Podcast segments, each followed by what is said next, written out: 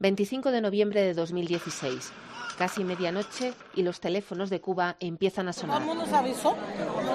Yo como oí radio, avisé al vecino, el vecino avisó al otro vecino. Uno no esperó la noticia esa. ¿Tú me entiendes? Yo, yo pensaba que era mentira eso, pero fue verdad. Fue una cosa que fue de pronto así.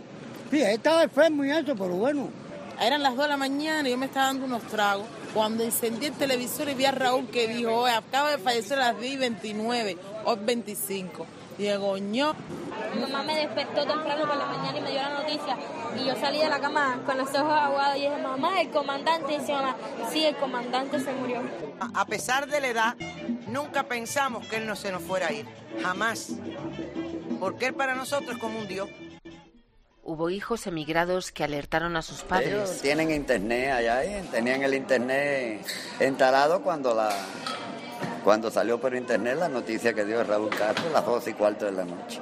Y marcaron para acá diciéndolo que había muerto nuestro comandante. Enseguidita, las noticias corrieron enseguida como, como espuma aquí.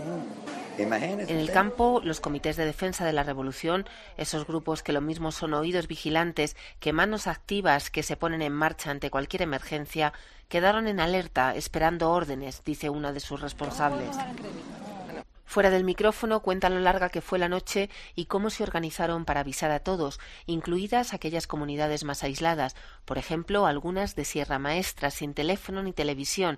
Allí había que llevar el paquete, una memoria con la programación televisiva oficial que esta vez contenía el histórico mensaje de Raúl. Querido pueblo de Cuba, con profundo dolor comparezco para informar a nuestro pueblo, a los amigos de nuestra América y del mundo, que hoy, 25 de noviembre del 2016, a las 10 y 29 horas de la noche, falleció el comandante en jefe de la Revolución cubana, Fidel Castro Ruz. En cumplimiento de la voluntad expresa del compañero Fidel, sus restos serán cremados.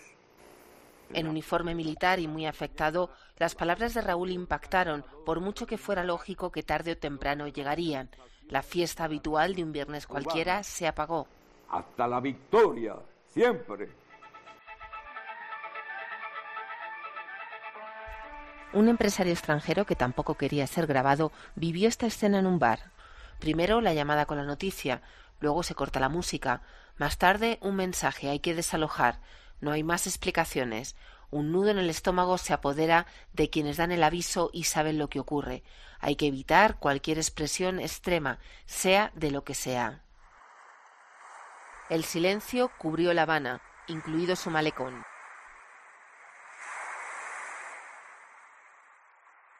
Poco a poco la muerte de quien parecía inmortal comenzaba a ser asimilada. La prensa sacaba especiales que varios días después se revenderían por cien veces su precio. Los nueve días de luto comenzaban a correr. Las fiestas, la música y el alcohol quedaban prohibidos. Como todo cubano lo sentimos mucho y en mi opinión propia lo sentí doblemente por la noticia de Fidel y porque no pude celebrar el cumpleaños de mi hija.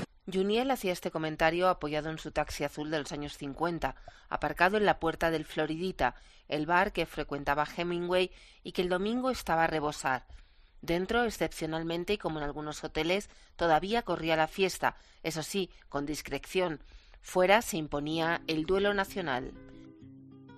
Y hasta los opositores en la isla lo respetaron. Ya habría tiempo para hacer protestas. Ahora no era el momento, aunque si se les preguntaba, sus respuestas eran contundentes, como las de Berta Soler, líder de las Damas de Blanco. Nosotros no nos alegramos la muerte de ningún hombre ni de ningún ser humano, pero sí nos alegramos de la muerte de un dictador, de la muerte de un asesino, de la muerte de un tirano, de la muerte de un mafioso como fue Fidel Castro.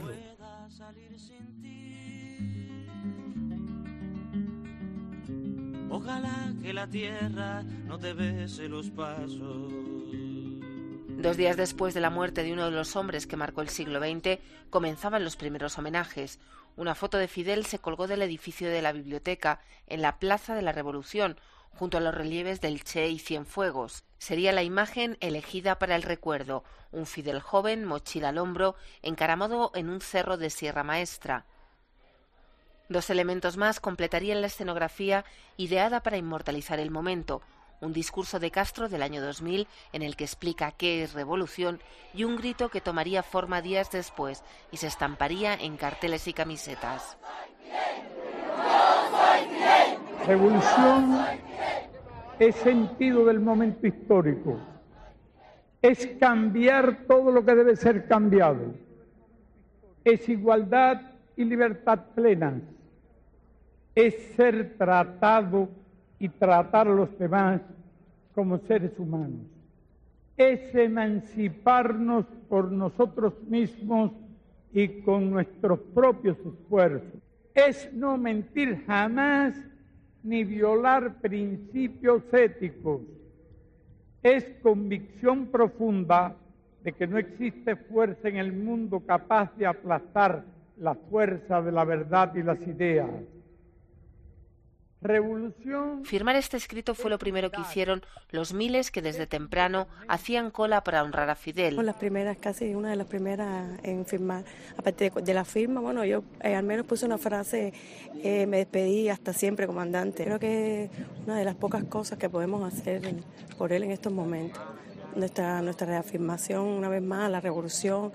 Las dos somos enfermeras. Eh, la parte profesional creo que se la debemos a él porque él, eh, formamos parte del ejército ese de batas blancas, que él siempre fue nuestro, nuestro líder, nuestro comandante, para sembrar el humanismo, la solidaridad, el internacionalismo. Creo que es un hombre extraordinario al que Cuba y el mundo va a recordar siempre. Creo que ha fallecido un gran estadista de la geopolítica mundial, de una connotación increíble, una pérdida irreparable para el pueblo cubano.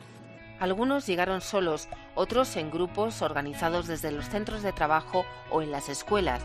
Pasaban rápido frente a uno de los tres altares idénticos que se instalaron en el memorial José Martí. La muerte, con su impecable función de artesana del sol.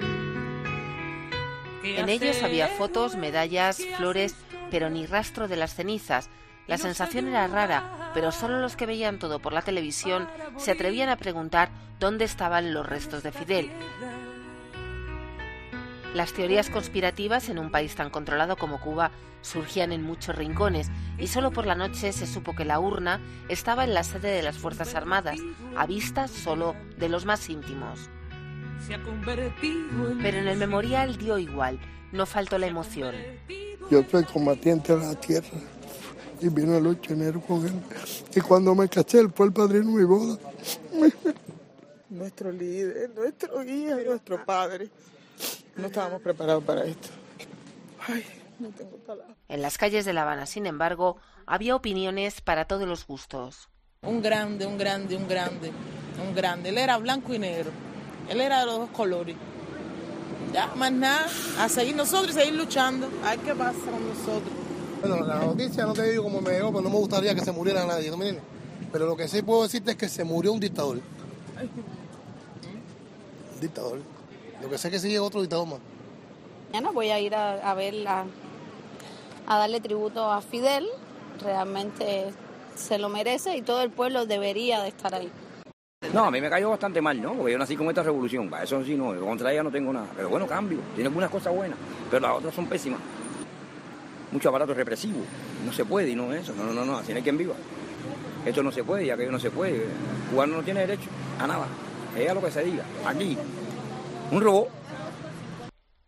El martes 29 de noviembre, una veintena de dirigentes de todas partes del mundo se dieron cita en la Plaza de la Revolución, escenario por excelencia de los discursos de Fidel. Ahí no solo se elogió al mentor de los líderes de izquierda latinoamericana actual, sino también aquel personaje de hace décadas que luchó contra el apartheid a favor de las independencias africanas o en pro de los saharauis, y que, como dijo el ecuatoriano Rafael Correa, no pudo dejar a nadie indiferente. La mayoría te amó con pasión, una minoría te odió, pero nadie pudo ignorarte. Muchas gracias, Fidel. Fue un acto largo y el cansancio hizo mella hasta que apareció Raúl.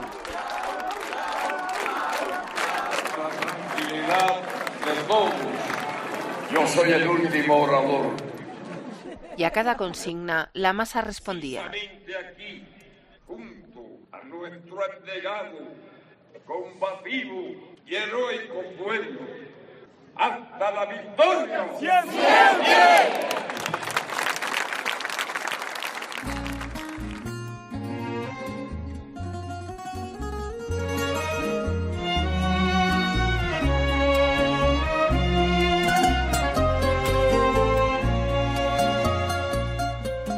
Día de noviembre comenzaba la segunda fase de las honras fúnebres. El regreso de Fidel a Santiago de Cuba, porque yo no diría que es el paso de la ceniza, yo diría que es el regreso de Fidel a Santiago. delante de la caravana, lentamente sin jinete, un caballo para ti. Las cenizas de Fidel metidas en una caja de cedro, cubiertas por una bandera cubana y rodeadas de flores, se colocaron en un discreto remolque militar. El comandante volvía tras sus pasos de 1959, cuando con 32 años lideró el ejército rebelde desde Santiago a La Habana tras el triunfo de la revolución. Imagínate, triste. Fue el presidente que conocimos desde niño, de toda la vida que yo tuve la oportunidad de tenerlo una vez cerca y empecé a llorar sola, como ahora mismo, así, ¿no? Que estoy hablando de porque él es impresionado, impresionado. los agradecidos te acompañan, como anhelaremos tus hazañas, ni la muerte cree que se apoderó de ti. La caravana fúnebre comenzó a cruzar la isla y según se sumergía en la Cuba profunda, los pueblos se llenaban de devotos y curiosos y el ambiente del luto cambiaba.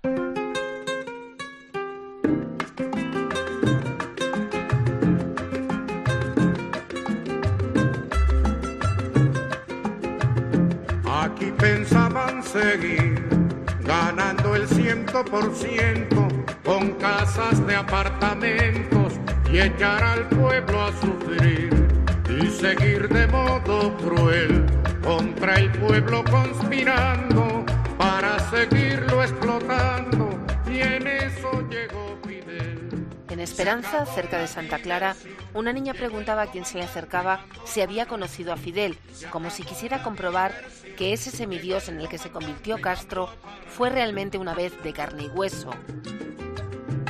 Allí también militares de paisano vigilaban el recorrido en la esquina de un viejo cabaret desde donde salía música, revolucionaria eso sí, que era la única permitida, para amenizar la espera de las cenizas. Mientras los organizadores daban las últimas consignas.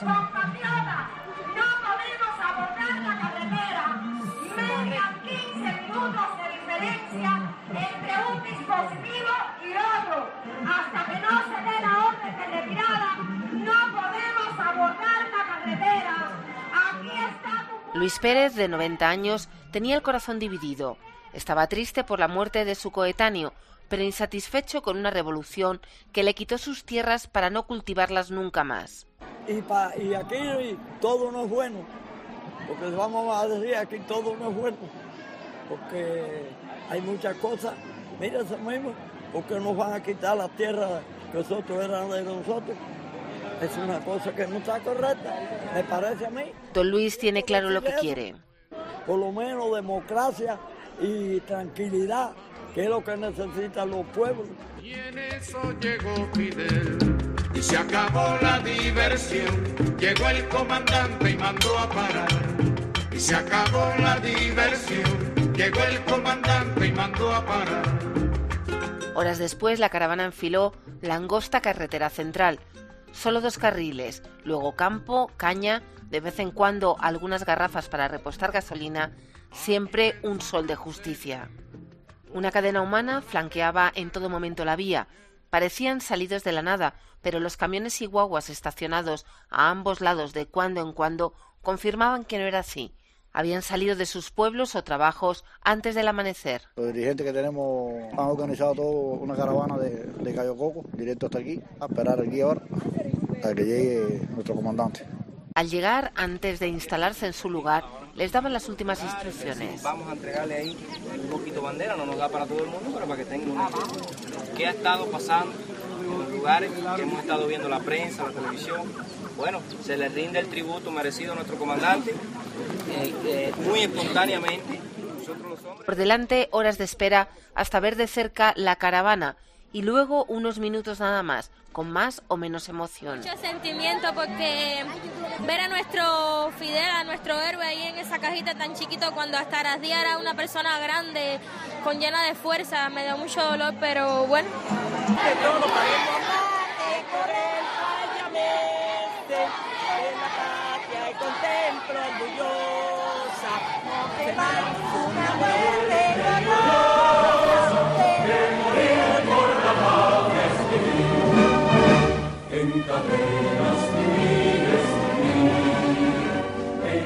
Los 12 millones de cubanos que habitan en Cuba se pasaron la semana poniéndose firmes al oír el himno nacional o sin apartarse de las noticias que recordaban la vida y hazañas del comandante. Cumpleaños de nuestro comandante en jefe. Que fue también uno de los artífices de la creación de la alianza. Un padre para la gran mayoría de los cubanos al que se podía amar u odiar, pero cuya muerte, por muy anunciada que estuviera, se sentía. El pueblo santiaguero, congregado en su plaza Antonio Maceo, le rinde póstumo homenaje. Las cenizas de Fidel se pararon bajo el balcón del Ayuntamiento de Santiago, desde donde pronunció el 1 de enero del 59 el discurso del triunfo de la Revolución. En la plaza se daban cita una exposición de fotografías de toda su vida y muchos recuerdos, alineados con turistas que inmortalizaban con selfies el momento. A mí me correspondió la primera batalla de la alfabetización. Cuando nos llamaron a ellos, inmediatamente dimos paso al frente, que teníamos entre los 15 y 18 años, gran parte. Otros se llegaron a escapar. Yo recuerdo un compañero mío que se le escapó a los padres para ir con 11 años, porque el fervor revolucionario era tal en esa etapa que en realidad todos queríamos ir a cumplir con una misión como esa.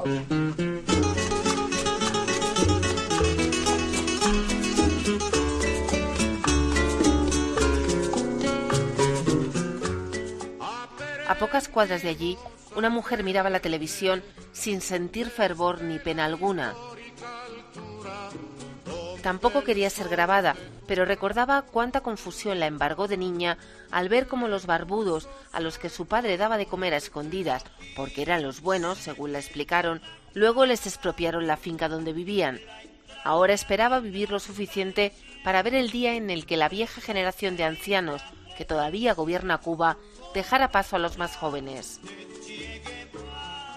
La mujer solo se levantó de su mecedora para poner un plato de arroz con pollo a la amiga de su hija, que se alistaba para participar en el último homenaje a Fidel en Santiago, un acto que Raúl cerraría con un solemne juramento la noche antes de meter las cenizas de su hermano en una piedra redonda colocada en el cementerio donde también reposan los restos de José Martí y donde ahora está el único monumento a Fidel que parece será permitido.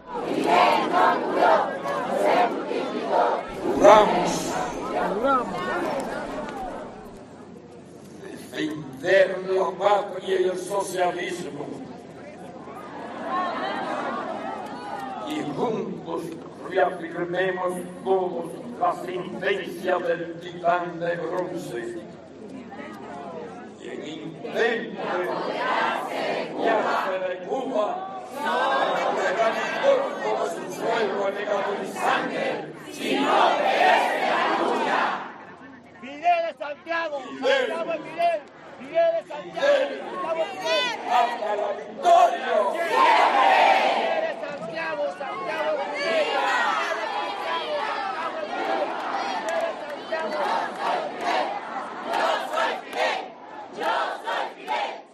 cubana. El cementerio de Santa Ifigenia en la ciudad de Santiago de Cuba, monumento nacional por el valor histórico, arquitectónico y cultural que atesora, es escenario de la ceremonia solemne y privada. Concluida la caravana, la pregunta del millón era ¿y ahora qué? Cuba va a seguir siendo socialista, independiente y no debiéndole nada a nadie. Bajo su propia economía va a seguir resurgiendo, resurgiendo y avanzando. Que se mantenga el sistema, si es por eso que se mantenga el sistema. ¿Qué es lo que hace falta? La economía. La economía, la economía que tiene el capitalismo. ¿Viste? El, modo, el modo de producir, el modo de trabajar, el modo de eso, eso es lo que hace falta. Necesitamos cambio, es lógico, para que nuestros hijos este, vivan mejor y, y mejorar la calidad de vida en todos los sentidos. Eso no es mentira, sí necesitamos cambios. Eh, rápidos, y, pero muy certeros, muy claros. Eh, que el Internet mejore aquí un poco, así aprendemos un poco más, sabemos un poco más. Nosotros necesitamos eso. Lo más complicado va a ser adaptarnos a, a Raúl. Fidel era más político, era más sencillo, más consejero, más todo. A Raúl Castro es nuestro presidente, debemos de quererlo y adorarlo, ¿no? Pero se no es más difícil porque ha tenido mero tal con lo que es el pueblo. Como le estaba explicando, la cabeza pensante era él. Para mí, ante Raúl no es malo, pero para mí él era un héroe, era un... Yo espero que Cuba, que Cuba siga a una velocidad mayor 10 veces que la que está, que la que está sucediendo ya ahora. Que, que, mis hijos ya tengan las posibilidades total de, no sé, de ser lo que ellos deseen ser. Si mejora o no mejora, lo saben ellos que son los que están en el rango grande. Nosotros somos P, que estamos aquí, recibiendo todo tipo de órdenes y todo tipo de cosas normales. De nosotros, lo de nosotros es tratar de sobrevivir uno y poder resolver los problemas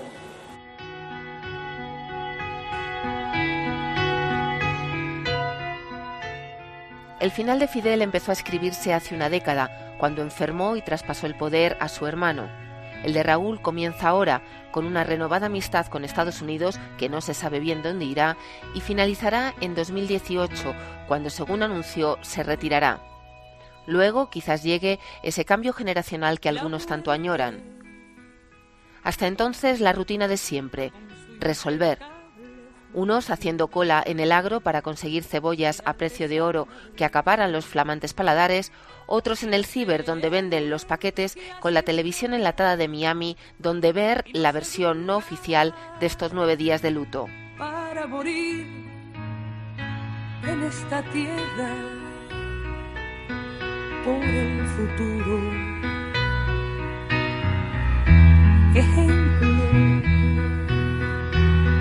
Convertido en puñal, se ha convertido en fusil, se ha convertido en la trinchera de la voluntad,